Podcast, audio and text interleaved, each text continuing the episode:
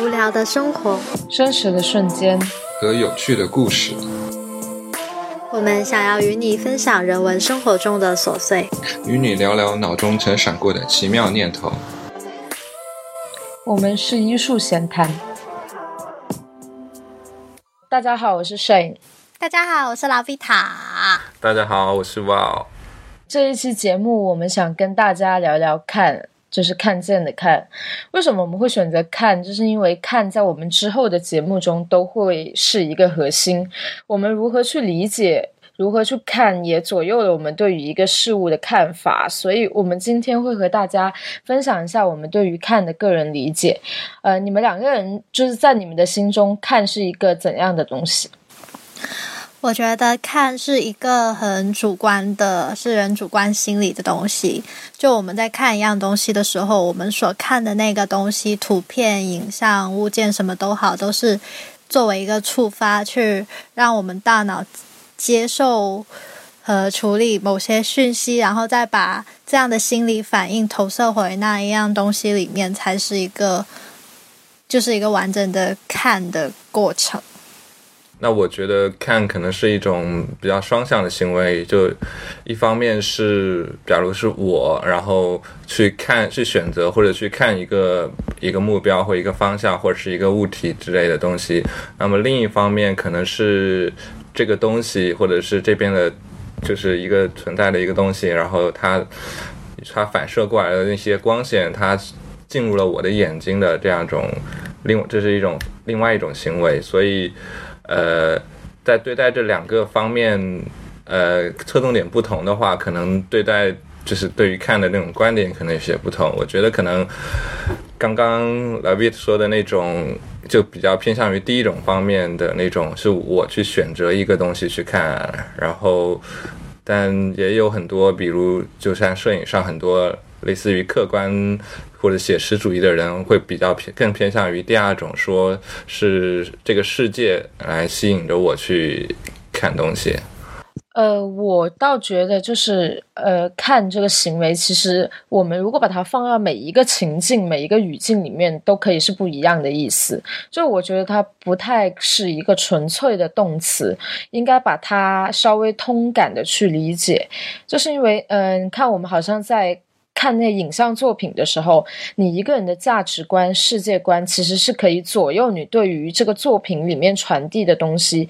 认同与否的。就有时候你不认同这种价值观的话，你再看这个影像作品，你也不会觉得它跟你之间有连接。这时候看对于艺术作品来说，这是一个主观感受。但是当你有一个呃一个人，你只是。粗略的去浏览一个东西的时候，看这更多只是一种客观的刺激，就好像你如果去博物馆里面看一个艺术展，然后你的时间有限，你在走马观花的过程里面，一下子就抓住你眼球的，才是那些让你看见的东西。这时候看是艺术对你的客观刺激，所以我觉得看你放在不同的环境里面，它就是一个不同的反应。但我觉得你刚刚说看更多是有时候更多是一种客观的刺激，是因为它在视觉上有一种冲击或者什么的，让你去看一样东西。可有时候那个东西让你感受到那个冲击，感受到那个去注意到那个看的话，我觉得是还是因为你的大脑被眼前的景象就触发了一种。心里的反应和感觉，然后你才会去注意到这样的看，就好像有时候你搭火车的时候，就那种阳光可能透过什么窗啊。然后这样子投射进来那种很飞的感觉，还有那种街边的房子里的时候，就是车灯过去经过窗投射进房间里的那些影子，它可以说只是突然间出现了光，让你有种刺激，但你也可以是会忽略掉它的。那正是有时候你可能觉得那一下那个影像很符合你的心境，或者什么，你才会投射回到你看到的那个东西里面，就产生一种共鸣，才会去。意识到他们的存在，所以在呃，就是在你看来的话，看的主观的行为比客观要多，对吗？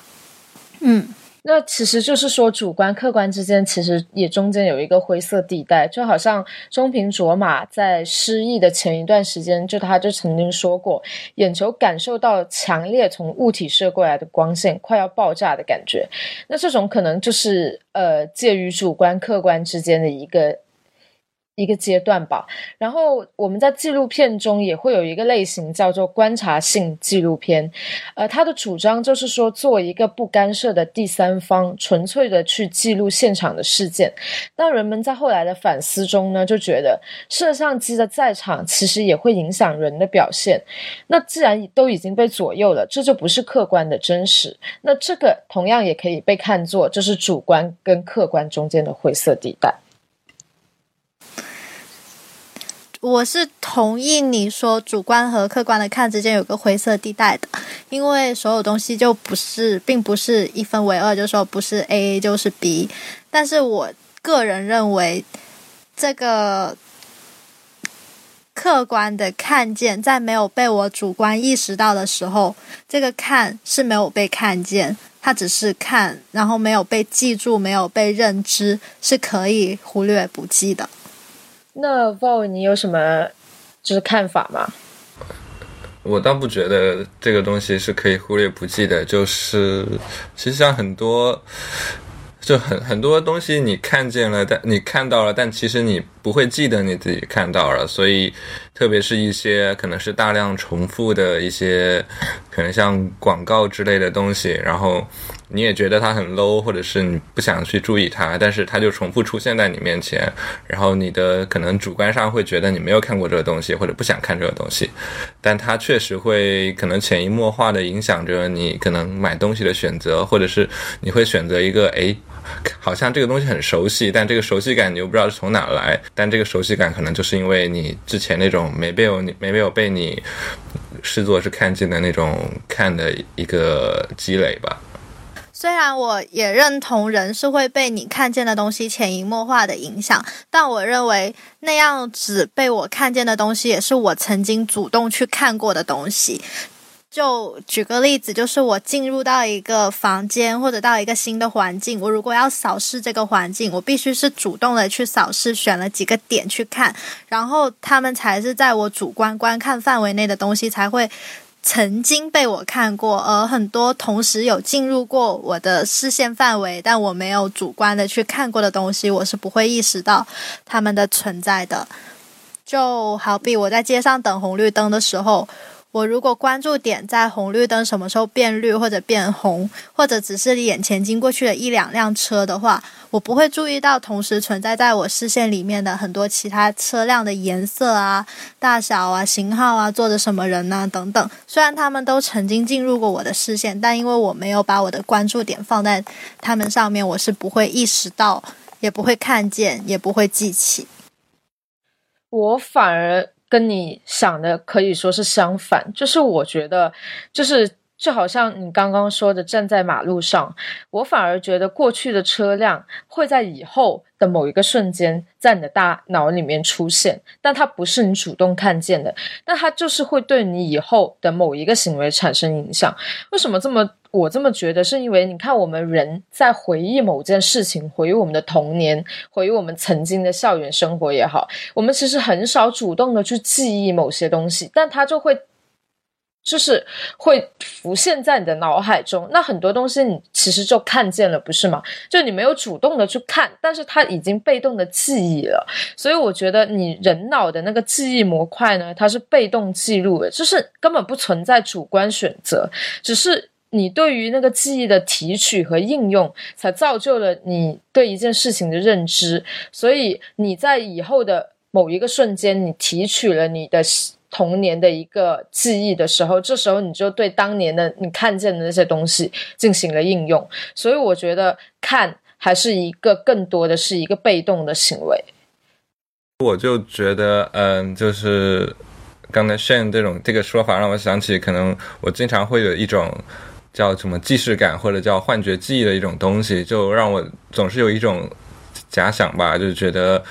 很多很多事情，其实你是经历过，或者是你是看过，或者你是看到过，然后这些东西都可能都是被记录在你的大脑里，会记忆在你的记忆哪一块，然后在可能一些遇到一些相应的那种触发点，或者是一些大脑可能放松警惕，在你睡觉或做梦的时候，然后这些都可以帮做一些当做类似于一种材料，然后让被那个重新加工。被被重新加工成一类似于梦境，或者是类似于一种你觉得你似曾相识的这种感觉。呃，我觉得这还蛮有趣的，就是呃，你看我跟 Vo，其实，在我们也在某一个点，我们应该也是觉得看是主观的，因为我们会在之后对于我们的记忆，我们以前的被动看见进行重新的组织，然后去应用，去去把它提取出来。所以，可能这跟每个人做就是。摄影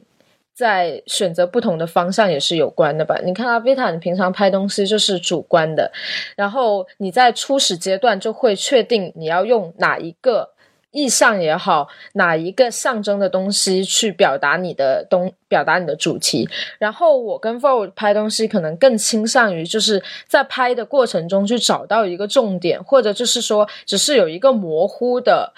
大概的方向，然后在拍的过程中再去找。嗯，找找主题，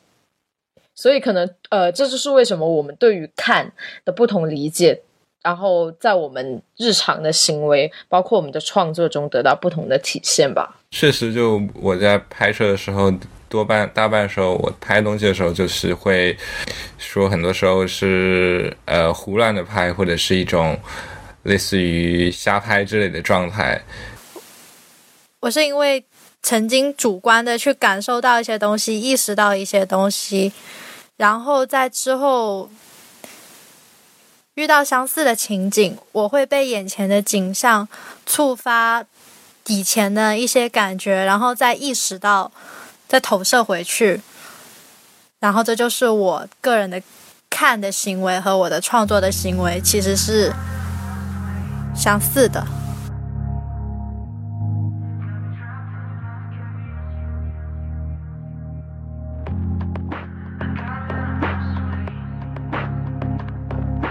那 Vo，你的你觉得你的创作跟你就是看东西的一个方式有什么联系？其实我也是会挺像说是会被某些东西，就是看的时候会被某些东西吸引，然后会才会去拍这个东西。当然，拍摄是肯定是有选自己的选择的，但我会，所以就是我会倾向于认为，不是单方面的我选择了它，也不是单方面的说。这个东西或这个场景选择了我，而是一种双向的互动。就是拍摄的时候，肯定是需要有一个自己内心是有个想法或一个主题的，但就取决于你最后是怎么去，就是你是怎么看的。我觉得是影响到你最后的表现形式是怎样的。我觉得我在创作过程中更像是一个拾荒者吧，就是说，呃，因为我看东西。很多都是说我不经意间我就记住了它，呃，因为你看，就是我平常在拍东西的时候，有时候我会很喜欢拍一些毫无意义的东西，就别人看来毫无意义，但是它对于我来说就是那一段记忆里面存在的东西，所以在我的作品里面就会出现很多。看起来好像跟主题不是很有关联，但是我自己在我个人感受下，它跟我的主题是有很密切的联系的一些一些东西，一些出现在我的照片里面。我觉得这就是因为我经常会有被动的看的行为，所以呢，我在主动把它把我被动看到的东西组织起来的时候呢，就会呃。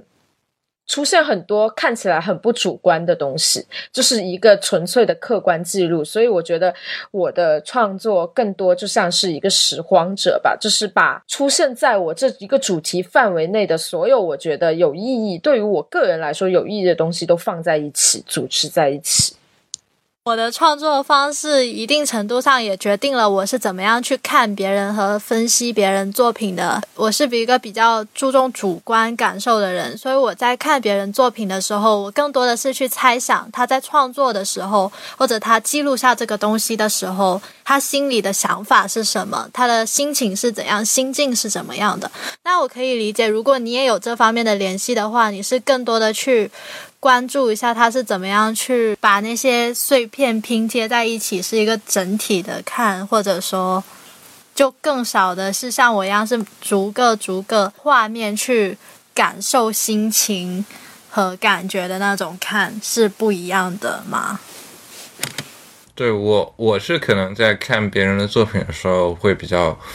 关心他的就是怎样去类似于编辑，或者是他们整个。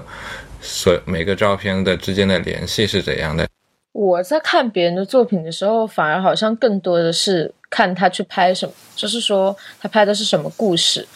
然后他为什么要拍这个故事，他个人就是的背景是什么。我好像就是更喜欢去看超超出这个作品之外的东西，有时候经常会忽略掉作品在拍什么，而就是。反而去研究那个摄影师，或者就是说，呃，这整一个整一个一个 project 到底是在讲什么？就是经常忘了去看照片。嗯，我是经常忘了看文字解说，然后就自己还理解了一大堆，然后好的就是这样了，然后就走了。我就可能我就会经常会文本会优先优先于照片，然后就。先先有一个看他的文字讲的说说他这个，或者是看别的一些评论说这个东西拍了什么，然后再去理解。然后有时候就经常会类似于在博物馆看东西的时候，你就只听那个语音导览，然后完全没有看画画上画的是什么东西。嗯。那我插一个题外话，因为我自己在我的记忆在我脑海中存在的形式是画面的形式，所以我有时候会想，其实我看了的东西就等于是我经历了，就他们就会成为我记忆的一部分。那如果是这样的话，我会更多的把艺术品和摄影当做一个，就是让我去经历的一个场景、环境、心情之类的东西去经历它，所以我会嗯比较。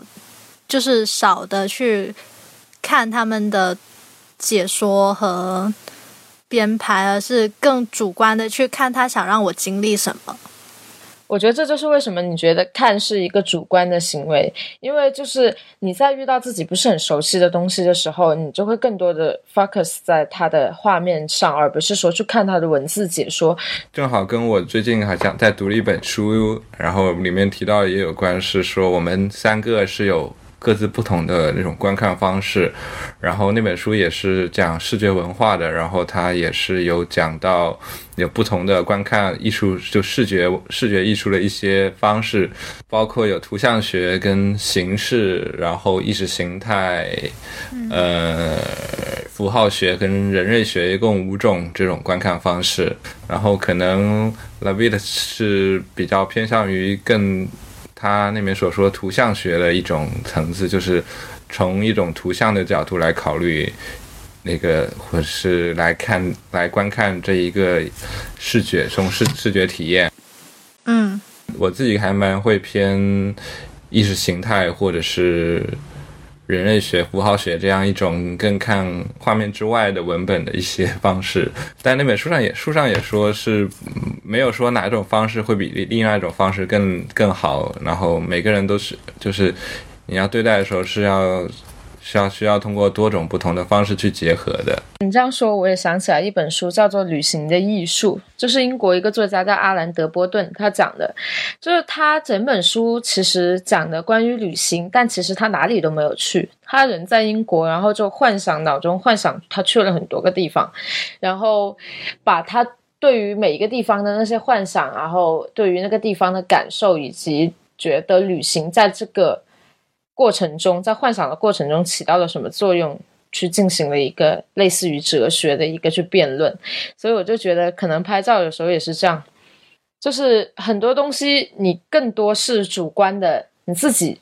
站在观众的角度上，你去想，呃，他们如果看到这个东西，他们的感受是怎么样？更多的就是你自己的一个，可能用一个比较夸张的词讲是捏造吧。所以这个时候的看，它就真的完全跟客观真实，我觉得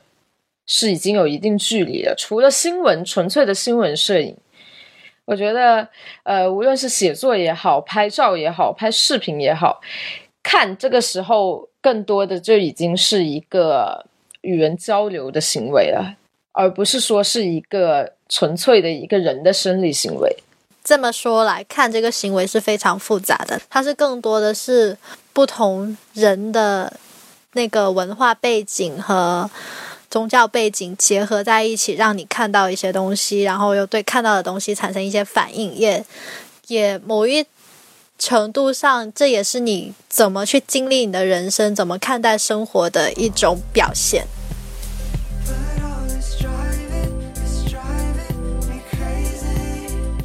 你们觉得男性的看和女性的看有没有区别？就有时候你也可以把它更加具体。具象为就是说，男性摄影师和女性摄影师之间的区别，你们觉得之间有有两者有很大的差别吗？还是说你们觉得是没有什么差别，是相似的？我觉得这是一种刻板印象。所谓的两性的看，并不是真正性别上的区别。我觉得更多的是社会及很多其他因素综合起来的。就先是我们人为的对男女性有了文化上及社会观念上的区分。例如，我们认为女性就应该是感性的、温柔的，然后。处于弱势的，那或者男性就是应该是比较阳刚的，然后处于强势的，这样子的话才会导致了有男性的看认为男性在看的时候会把女性作为那个叫什么性欲投射对象之类的这些观念，但其实我觉得。这些更多的还是外在的因素的影响，再加上一点点人的本能驱动，导导致了这两者的差别，而不是单纯的因为他们性别不同导致了他们有看的差异。我还蛮认同你的看法的，就是说，我觉得如果你与其跟他呃说他是。异性之间，就男女性之间的差别，其实更多的应该是不同的文化，或者说社会对于这两个性别的认知导致的。他们在拍摄、他们在艺术创作的过程中的差异。但我觉得，如果围绕是性这个主题的话，男女性就会有不同。就是说，呃，其他主题可能不会很明显，但是如果拍性这个主题的话，从男性上来说，男权主义者的摄影中会更加多的体现出一种驾驭的感觉。但如果是男同性恋或者就是说呃酷儿摄影中，这一种男权主义可能会弱一点，就会多几分平等或者说是性别的不明朗、性别的趋同。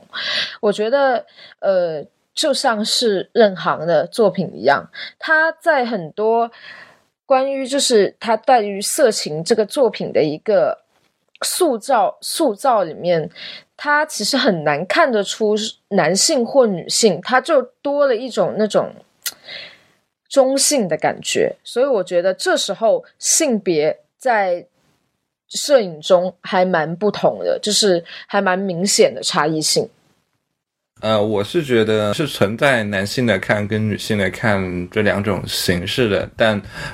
不一定说男性的看是属于，就是一定是男性所有，或女性的看一定是女性所有的。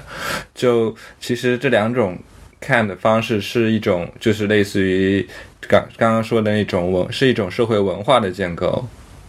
就是说，在这么长久的历史的发展过程中，大家会认为怎样一种东西是男性的，怎样一种东西是女性的。然而现在就是随着可能。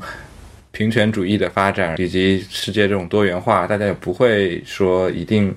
就会打破这样的禁锢。刚刚说到任航的照片，让我想到了可能还有类似于像，我不知道你们看过没看没看过那个细仓真弓的，就是到现在就是会有一种很模糊的一种状态，但是对于这两种刻板印象的话，还是会有这种分类的，大大家还是可能会有这种期待，但它不一定跟你的生理生理上的区别挂钩。他可能在脑中把自己塑造成了一个男性，谁知道呢？或者说，其实女性已经把男性的看就是内化在自己身体里，然后用男性的看来看自己。这个这个确实是有，在约翰伯格那本观看的方式第三章就有写，就是说女性是她，她是就讲是男性是主动的，然后女性是一种被动的一个，就是在很多呃那种欧洲的古典油画上的表现，所以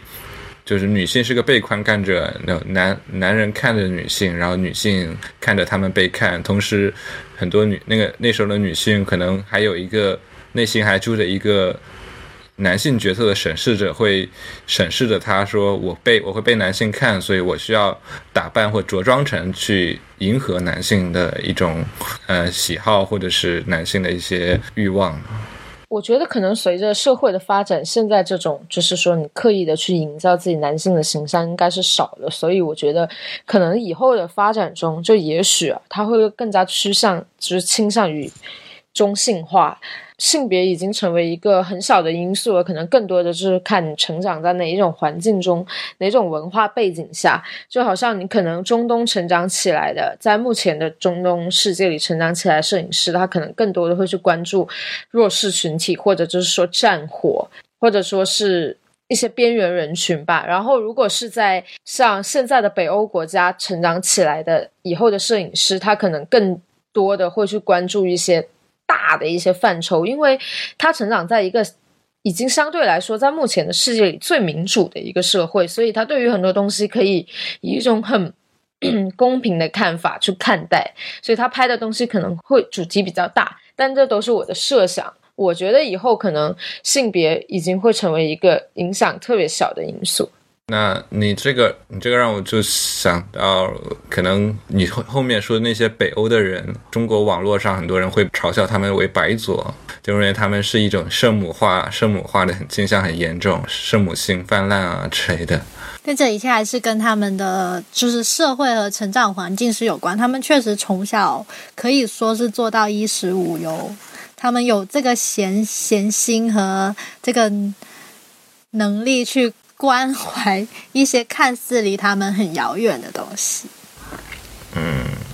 啊，那你们怎么看？就比如说，呃，就很多时尚杂志或者是时尚产业这些表现很性感的这种女性或者模特的这种照片。呃，我觉得其实我还好，就是好像社会上还蛮多人会去说不同意把。女性就是说拍的太过色情什么的，但是我觉得，如果把它转换一下思维，就是说你不要刻意的真的去在意她是女性或者是什么，那它只是一种表达方式而已。就我的看法是这样，就是说你把他男的拍的很性感，或者女的拍的很性感，它都一样，它只是某一个人群对于他这种风格的一种喜好。就是我觉得我个人对于这种拍摄方式还好。我觉得我可以接受，并不存在就是说，呃，这样子是一种污化女性的行为。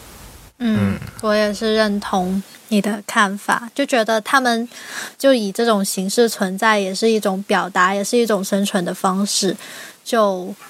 尊重人家的生生存方式，就好像你没办法理解印度人用手吃饭，但他们确实就用手吃饭，一样的道理，就是这样。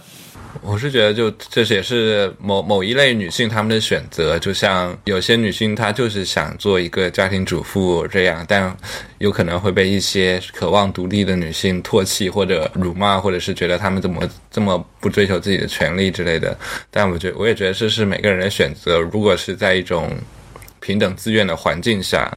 我觉得这就可以回到，就是我一开始讲的，我就说看这个东西，其实跟每个人的价值观、世界观都有关系。就是可能一个非常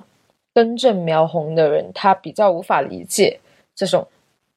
包括被拍的那个客体那个女性，还是拍这个东西的人，他都无法理解。但如果你是成长在一个可能接收更加多来自不同世界或者。不同群体资讯的一个环境中的话，你对于每一个人他社会角色的选选择，你就会不那么的去介意。你就会觉得每个人的选择都有他自己的原因在。当然，有些人的选择是好，有些人的选择是坏，但是这都是他们自己的选择，而不是说，呃，你的世界观、你的价值观临界于他之上，他就是错的。嗯，对，就没有必要对所有事情进行一个硬性的划分，然后就像拉帮结派一样的，就逼着大家跟你一样，或者把不一样的就视为异己。更多的是要尊重不同人有不同看的方法和理解的方法。对，我觉得就是，呃，艺术创作这一点就特别好，就是，呃，你可以把自己对于一件事情的看法，或者你看某一件事情的方式，通过你的作品去表达出来，就可能每个人都会不一样，然后，呃，每一个人最后做出来的也会得到他们相应的观众群，这就是。每个人都在艺术创作中都掌握了一定的主动性，我觉得这是一个特别吸引人的点。这也是看，呃，算是一个比较好的一种，嗯，怎么说呢？表达或者解读方式吧。那。呃，我就还有另外一个，就是关于看的话，那么假如说你把你的自己的观点通过了你的这些影像去表达，然后你的影像是拍了很多其他的，就有包括了一些其他人的肖像，这时候你会不会，这时候会不会有另一种看法，另一种解读是说你强，你把自己的你的理念去强加在这些人身上，甚至妖魔化了这些人呢？就比如像有些有些人拍一些什么学大学学生会之类的，然后拍的是觉得这些人是特别那种势势力的，然后把这些人妖魔化，然后出来做自己的作品。那么你觉得这种他他的看法是否合理或成立呢？不，我在这一点上我会觉得。艺术创作和摄影，他们有一种很强大的力量，可以让一些不被人认知的东西被人认知到。所以在这一点，我们要意识到，我们的所就是我们在进行创作的时候，我们可能会影响了一个人或者一群人的想法，就可能我的谬论会造成大家相信它是真理。这一点是每个创作者都要都要有。意识的，但是呢，其实我觉得这是他们想是无法控制的，因为每一个作品创作出来，它并不是在墙上被展出就完整了，它是每一个人的解读，解读完之后才完整了。之前听过一个讲座，那个讲座就是讲座人就说，他每一个作品。在被每一个不同背景的人解读完之后，他们会形成一个新的作品，而作品在他创作完成的那一刻，在他那里就结束了。但是那个作品作为自己本身是没有结束的，他每一次被解读就有每一次新生，所以我会觉得，就是所谓，就是创作者是否把一些人给妖魔化了，也是在于看。看的人去怎么样理解他的这一次创作和他行为背后的意义，然后怎么样去结合自己的经历去理解和判断这些事情，而不是人云亦云。我我是觉得，嗯，你刚才讲的那种是很偏向，还是跟你自己的看的方式有关，就是还是很偏向一种主观的艺术创作方向。假如他所从事的是一种。类似于像纪实摄影这样一种，他对真实有他自己的一种宣誓的这样一种领域的话，那么他在拍摄的时候太过于宣传自己的主张的话，会可能会影响他自己整个作品的这种客观性。我会觉得是这样。嗯，